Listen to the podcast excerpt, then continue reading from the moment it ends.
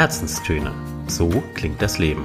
Der Podcast voll Inspiration und Geschichten aus dem Leben. Von und mit Inken Hefele und Anna Leiber. Ein ganz herzliches Willkommen zu unserer heutigen Herzenstöne-Episode. Wir haben wieder ein Bücherregal für euch dabei. Und zwar hat dieses Mal die liebe Anna uns ein Werk mitgebracht. Und da sage ich doch direkt mal, Anna, wie lautet denn der Titel? Der wunderbare Titel des Buches, das ich heute mitgebracht habe, lautet Die wundersame Reise eines verlorenen Gegenstands. Das ist ein kurzer Titel. Ja, mal eben so, ne? Ja, schön. Wie und was kannst du uns denn verraten, wie du zu dem Buch gekommen bist?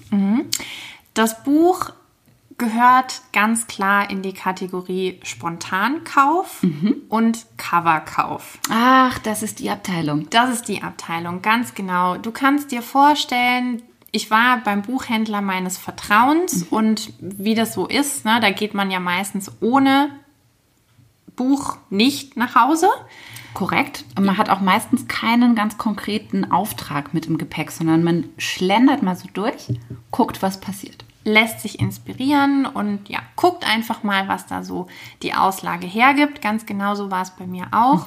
Und ich weiß noch, ich wollte mal mich ein bisschen inspirieren lassen in Richtung Roman, weil ich zu der Zeit viel Sachbuch gelesen habe und dachte, oh, so ein schöner Roman, der wäre es jetzt eben. Und ja, siehe da, bin ich also an einem Tisch hängen geblieben, von dem ich ein wunderschönes Cover anlachte.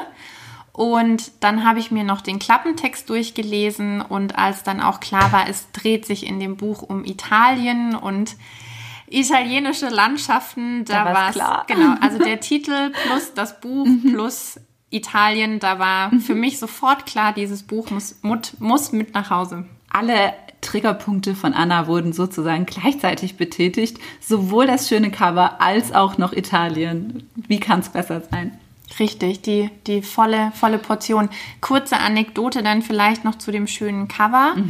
Just nachdem ich das Buch dann hatte und auch ein bisschen schon gelesen hatte, zierte dann irgendwann ein gar nicht mehr so schöner Kaffeefleck dieses wunderschöne Cover und so liegt jetzt das Buch etwas nackt hier vor mir. Naja, ich finde das gar nicht so schlimm, muss ich ehrlich sagen, weil es zeugt ja nur davon, dass das Buch auch wirklich gelesen wurde. Das stimmt. Und mit einem guten Kaffee Ja. genossen. Mhm. Was will man Ja. eigentlich mehr? Richtig. Das ist ein Beweis von Genuss. Anna, gib uns mal eine kurze Zusammenfassung. Um was geht es denn jetzt in deinem nicht ganz kurzen Titel? Ich fange jetzt mal und da wird die ein oder der andere vielleicht schmunzeln auf einer ganz hohen und philosophischen. Flugebene an. Also es ist zwar Kategorie Roman, aber es geht um nichts weniger als das Suchen und Finden beziehungsweise das gesucht und gefunden werden. Sehr hohe Flugebene. Sehr hohe Flugebene. Können wir eine Station tiefer gehen? Wir können sogar noch mehrere Stationen Okay. tiefer gehen, um das Ganze mal konkreter zu machen. Also wer sucht da und wer findet. Es geht in dem Roman um den Alltag und das Leben von Michele Airone. Er ist Bahnhofwärter in Italien, 30 Jahre jung und lebt da in einem ganz süßen, verschlafenen italienischen Dörfchen, wo er eben so seinem Leben und seiner Beschäftigung nachgeht. Was ist das Besondere an Michele? Er hat ein ganz schönes Päckchen zu tragen. Seine Mutter hat ihn nämlich verlassen, als er zehn Jahre alt war, ist in einen Zug gestiegen und kam nie mehr wieder. So, und diese Zugmetapher zieht sich bei ihm durch das Leben durch, dadurch, dass er Bahnhofwärter ist und direkt neben dem Bahnhof auch lebt. Und Michele hat sich durch sein Schicksal so, ich sag mal, die ein oder andere Eigenart angewöhnt. Und seine Hauptaufgabe besteht darin, in seinem sehr strukturierten Alltag verlorene und vergessene Dinge aus dem Zug aufzusammeln. Also du musst dir vorstellen, an der Bahnstation, an der er lebt, ist auch immer Endhaltestelle. Das heißt, da geht's nicht weiter. Jeden Abend fährt der Zug da gewissermaßen nach Hause. Und Michele dreht also abends immer zur festen Uhrzeit die gleiche Runde und nimmt all das mit, was im Zug liegen geblieben ist. Er ist also derjenige, der die Geldbeutel, die Jacken, die Hüte, die Stöcke und so weiter dann einsammelt. Genau, mhm. im Prinzip ein personifiziertes Fundbüro, mhm. könnte man fast sagen. Und er lebt mit nichts anderem als diesen unzähligen Gegenständen. Also er hat keine weitere Familie mehr, kaum Freunde. Er ist, könnte man sagen, ein Einsiedler mhm. und ist mit diesem Leben eigentlich auch sehr zufrieden, sollte man meinen, dass er sich, wie gesagt, durch seine Geschichte so ein bisschen ähm, angeeignet hat und wird dann aber sehr schnell am Anfang des Buches aus seiner Routine rausgerissen, weil er nämlich ein Tagebuch findet mhm. im Zug bei seiner abendlichen Runde. Dieses Tagebuch stellt sich dann raus, gehörte ihm und das Tagebuch war das einzige und das letzte, was er mit seiner Mutter verbindet. Denn dieses Tagebuch hat seine Mutter damals mitgenommen, als sie in den Zug gestiegen ist. Jetzt wird es ja fast ein bisschen mysteriös. Könnte man sagen. Und nicht nur dieses Tagebuch tritt auf einmal in sein Leben, sondern auch Elena. Elena ist eine Zugpassagierin, die was im Zug hat liegen lassen und eines Abends bei ihm eben an die Türe klopft mhm. und so ganz anders ist als er. Sprüht vor Energie, ist ein Wirbelwind sondersgleichen und bringt also gehörig Chaos in Micheles doch so ruhiges Leben bisher. Und Elena ist auch diejenige, die ihn dann ermutigt, sich auf die Suche zu machen nach seiner Mutter. Und er steht dem Ganzen natürlich am Anfang sehr skeptisch gegenüber. Er, der noch nie sein Zuhause, seinen Bahnhof verlassen hat, ne, setzt sich auf einmal in den Zug und macht sich auf den Weg. Aber genau das passiert dann eben auch. Also Michele macht sich auf die Suche nach seiner Mutter und macht sich gewissermaßen auch auf die Suche nach sich selbst und nach seiner Vergangenheit. Klingt nach einer sehr, sehr spannenden Geschichte, die auch viel Tiefgang mitbringt. Mhm. Es ist, ja, Anfangs denkt man, es könnte ein Liebesroman sein, dann denkt man, es könnte auch ein bisschen was Mysteriöses dabei sein. Es ist von allem ein bisschen was dabei mhm. und das macht das Buch für mich eben auch so schön und besonders. Mhm. Wer hat es denn geschrieben? Geschrieben hat das Ganze ein Italiener. Wie sollte es anders Wie kann sein? Es anders sein? um, und er hört auf den wunderbaren Namen Salvatore Basile. Mhm. Auch das geht runter wie Öl. Absolut.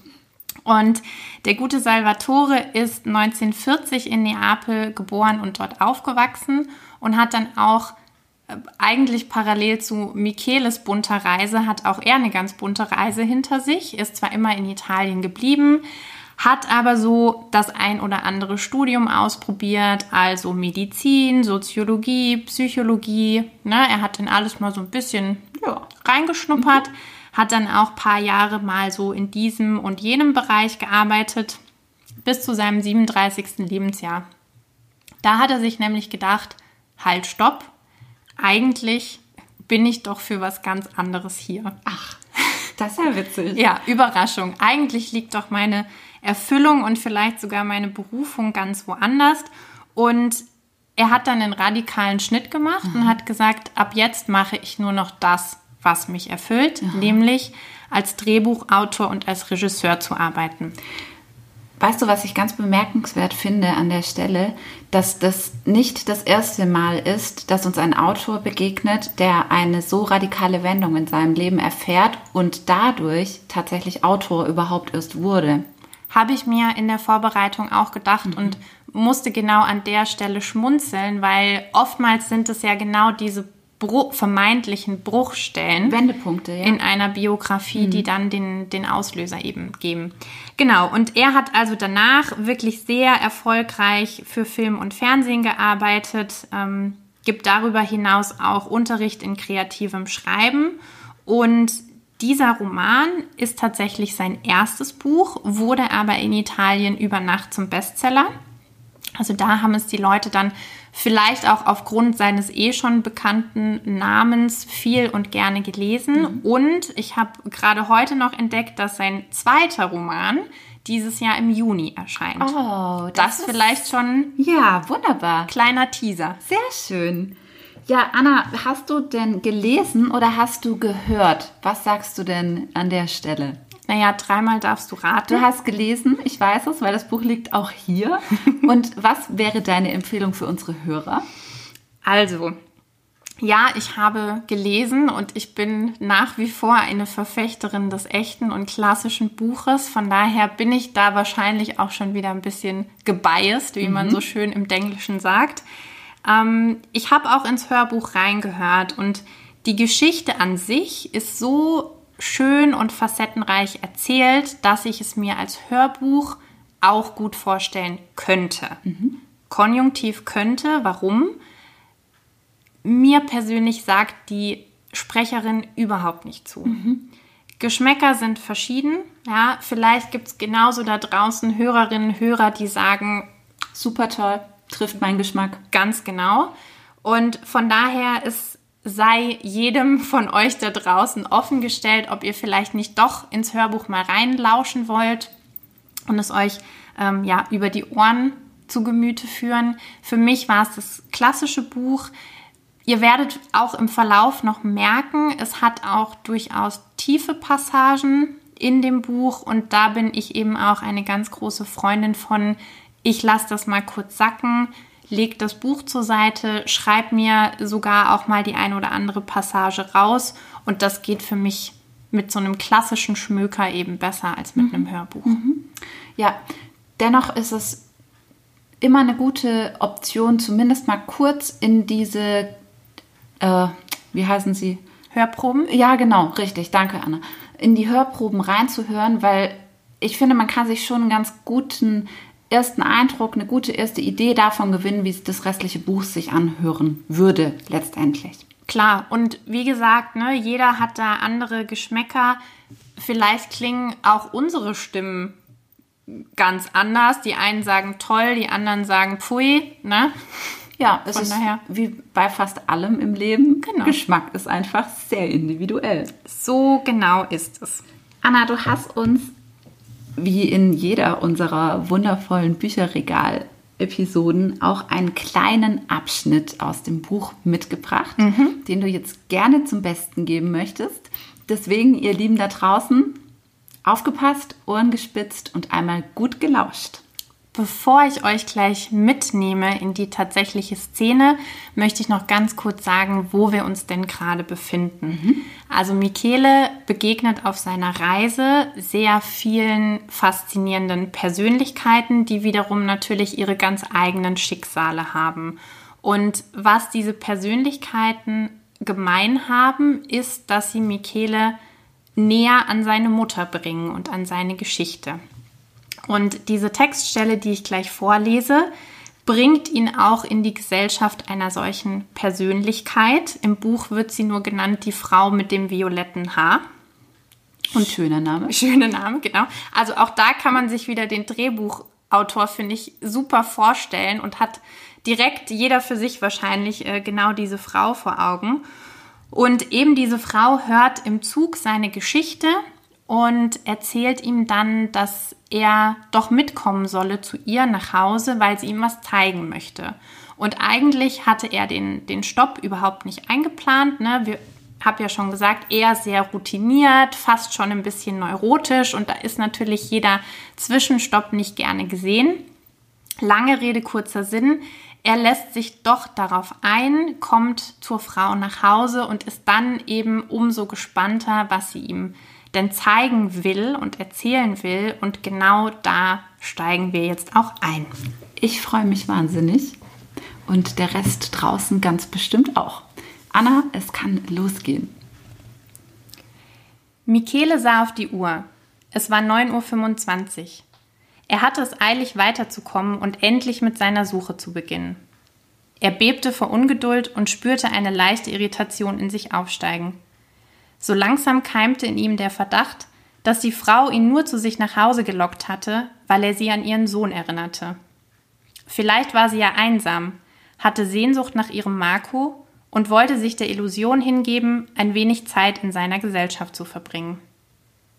Außerdem kam es ihm so vor, als würden ihn die Gesichter an den Wänden in starrem Schweigen beobachten und Rechenschaft von ihm verlangen.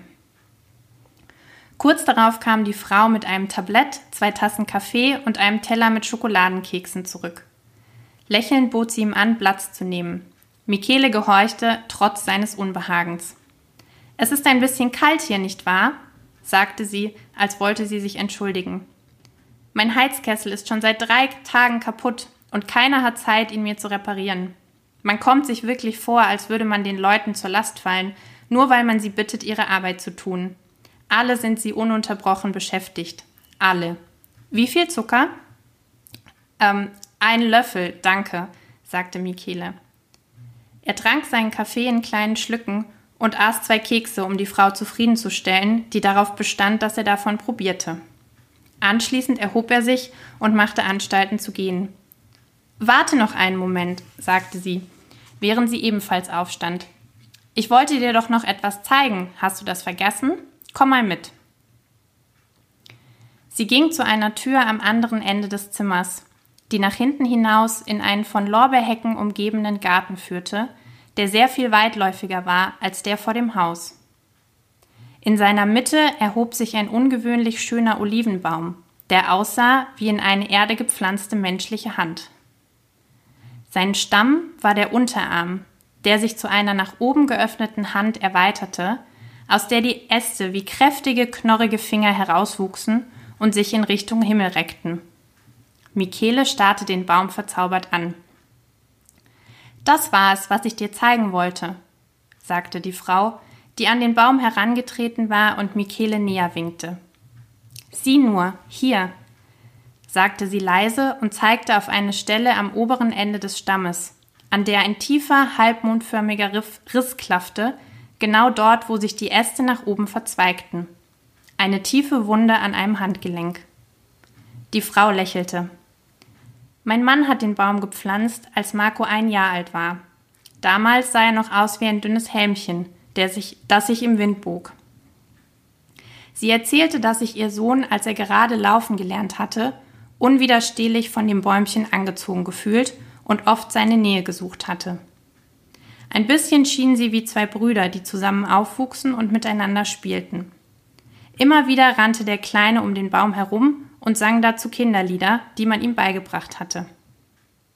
Eines Tages jedoch bohrte er seinen Fingernagel in den noch zarten Stamm und als er ihn wieder herauszog, blieb der Abdruck seines Nagels wie eine Wunde zurück. Siehst du, er ist immer noch da. Er ist sogar mit dem Baum größer geworden. Fuhr die Frau fort und strich über den Riss, als könnte sie damit Schmerzen lindern. Der Baum hat nicht aufgehört zu wachsen sagte sie und sah Michele an. Deswegen wollte ich ihn dir zeigen. Er ist wie du. Er hat eine tiefe Wunde, die ihm schon als Kind zugefügt wurde. Trotzdem ist er gewachsen. Und er wächst noch weiter, selbst wenn die Verletzung dadurch tiefer wird. Du hast beschlossen, deine Mutter zu suchen. Aber sag, machst du das nur, weil du deine Wunde verschwinden lassen willst? Michele sah sie überrascht an. Er wusste nicht, was er antworten sollte. Er wusste nicht, ob seine Wunde verschwinden würde, wenn er seine Mutter wiederfand. Eigentlich fürchtete er eher, die Begegnung mit ihr würde sie noch schmerzhafter machen.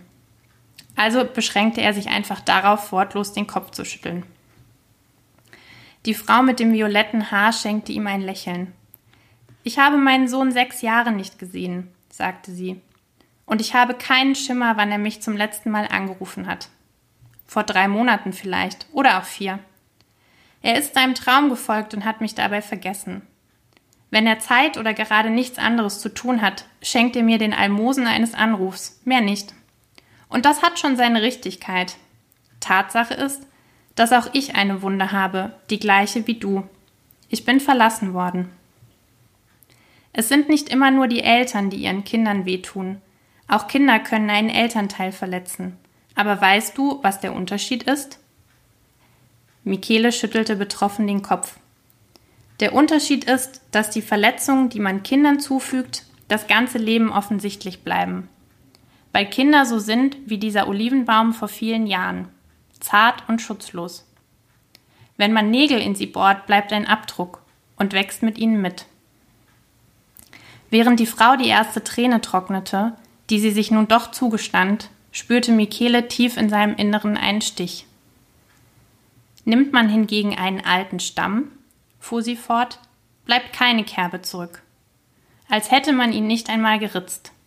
Er bleibt der, der er war, stark und robust. Intakt eben. Aber ganz so ist es natürlich nicht. Der Nagel hinterlässt so oder so eine Verletzung, nur eben eine, die man nicht sieht. Und sie lässt die Wurzeln vor der Zeit altern.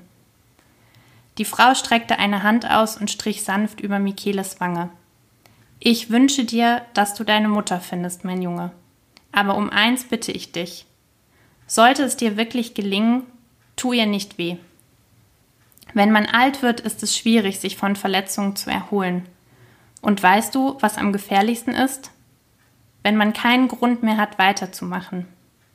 Hör dir an, was sie zu sagen hat, Michele. Hör ihr zu. Und erst dann kannst du entscheiden, ob du dich wirklich rächen willst für das, was sie dir angetan hat und ihr im Gegenzug auch wehtun willst. Oder ob du ihr einfach verzeihst. Denn nur wenn du das tust, kann sich die Wunde wirklich schließen. Michele wusste nicht, welcher Impuls ihn leitete, was ihm die Kraft gab, die Frau mit dem violetten Haar zu umarmen und in ihrem süßlichen, leicht penetranten Duft zu versinken. Hätte er noch Tränen übrig gehabt, er hätte ihnen vielleicht freien Lauf gelassen. Doch auch wenn er nicht weinte, fühlte er sich zum ersten Mal seit vielen Jahren geborgen, und das ganz ohne die Hilfe seiner Gewohnheiten, seiner gepanzerten Einsamkeit und seiner verlorenen Gegenstände. Spätestens jetzt habe ich ganz, ganz, ganz große Lust bekommen, diesen Roman bei nächster Gelegenheit mal ja, ich glaube, von dir auszuleihen. Herzlich gerne. Das machen wir ja öfter mal, so genau. Bücher von A nach B schieben. Richtig. Ja, danke schön dafür. Gerne. Was hat das Buch und die Geschichte denn in dir ausgelöst? Also, ich habe es jetzt auch gerade noch mal beim Lesen gemerkt, es gab durchaus nachdenkliche Momente, weil es ist ein Roman, es ist eine ganz schöne Geschichte, die einen nach Italien entführt, die einen zu schönen Orten entführt. Aber es gibt eben auch, wie gerade, die Momente, in denen du erstmal schluckst mhm. und in denen dir Sachen durch den Kopf gehen. Und ähm, es zeigt sich auch gerade an der Stelle, ne, wie uns Momente aus der Kindheit prägen also das ist auch so ein bisschen der rote Faden in diesem Buch. Ne? All das, was er erlebt hat, hat ihn ja zu dem gemacht, was er heute ist. Im Guten wie im Schlechten. Das sehen wir auch noch an anderen äh, Personen in dem, in dem Buch. Und ich bin ja auch in meiner Arbeit und auch wir im Coaching, so Stichwort inneres Kind, auch immer so ein bisschen daran interessiert, mal tiefer zu schauen und mal hinter die Kulisse zu schauen, ja, ins, ins frühere Ich mhm. gewissermaßen. Und das hat es auf jeden Fall auch bei mir ausgelöst, dass ich darüber mal nachgedacht habe. Also ganz klar so ein tiefer und nachdenklicher Impuls, mhm. wo ich dann auch wieder gedacht habe, ja, Anna, roter Faden, ne? ein vermeintlicher Roman und er führt dich dann doch auch wieder ein bisschen ins Philosophieren und tiefgründige Nachdenken, was ja durchaus auch ein Hobby von mir ist könnte man so sagen. Und was es noch ausgelöst hat, absolutes Fernweh. Mhm. Also du bekommst in diesem Buch Bücher und äh, Bücher sage ich schon genau Dörfer und Orte vor Augen und vor Ohren fast schon geführt, wo du dich sofort hineinversetzen kannst. Und ich sag mal so, für jeden von euch, der sich nach ein bisschen Sonne nach ein bisschen italienischer Kleinstadt sehend. Ein bisschen Dolce Vita. Genau. Ja, ein bisschen Dolce Vita. Also mhm. es gibt durchaus die ein oder andere Szene mit Kaffee auf dem mhm. Dorfplatz und ja, es war so ein bisschen Zurückkommen nach Italien auch in dem Buch. Wir träumen uns mal kurz nach Italien zurück. Ja. Sehr schön. Wie fällt nun dein abschließendes Resümee zum Buch aus? Hättest du mich am Anfang gefragt oder vielleicht auch so nach den ersten Kapiteln, hätte ich gesagt, das ist das, das perfekte Buch für zwischendurch. Mhm. Ne, das liest du, bisschen, Urlaubsrekt äh, bisschen Urlaubslektüre, bisschen Roman. Aber ich glaube, damit werde ich dem nicht gerecht. Also es ist nicht nur ein Buch für zwischendurch, sondern es ist auch ein Buch, bei dem man sich Gedanken über das ein oder andere machen kann, das einen, wenn man das möchte, wie gesagt, auch zur ein oder anderen Reflexion anregen kann. Ich glaube, das ist ein Buch, aus dem jeder für sich ziehen kann, was er möchte. Die einen nehmen es als Fernweh, als Urlaubslektüre, als eben Buch für zwischendurch. Für mich war es aber mehr und ist es mehr als das. Hm, schön. Drei Worte, die das Buch für dich beschreiben. Berührend, malerisch und herzerwärmend. Abschlussfrage wie immer, unsere Coaching-Lieblings-Skalenfrage auf einer Skala von 0 bis 10. Wie empfehlenswert ist das Buch aus deiner Sicht? Also es ist für mich eine glatte 9. Mhm. Es ist eine sehr schöne und sehr berührende Geschichte, die einen großen Bogen spannt, sehr viele Facetten umfasst, sehr viele Fässer aufmacht, wenn mhm. man das möchte. Und gleichzeitig, wenn ich jetzt die reine Geschichte betrachte, mir nicht ganz tief genug geht. Im Sinne von, es passiert doch nicht ganz so viel, mhm. wie man sich, wie ich es mir erhofft hätte. Mhm. Deshalb fehlt noch so ein kleines bisschen zu 10, aber wirklich von ganzem Herzen und mit gutem Gewissen eine sehr, sehr gute 9.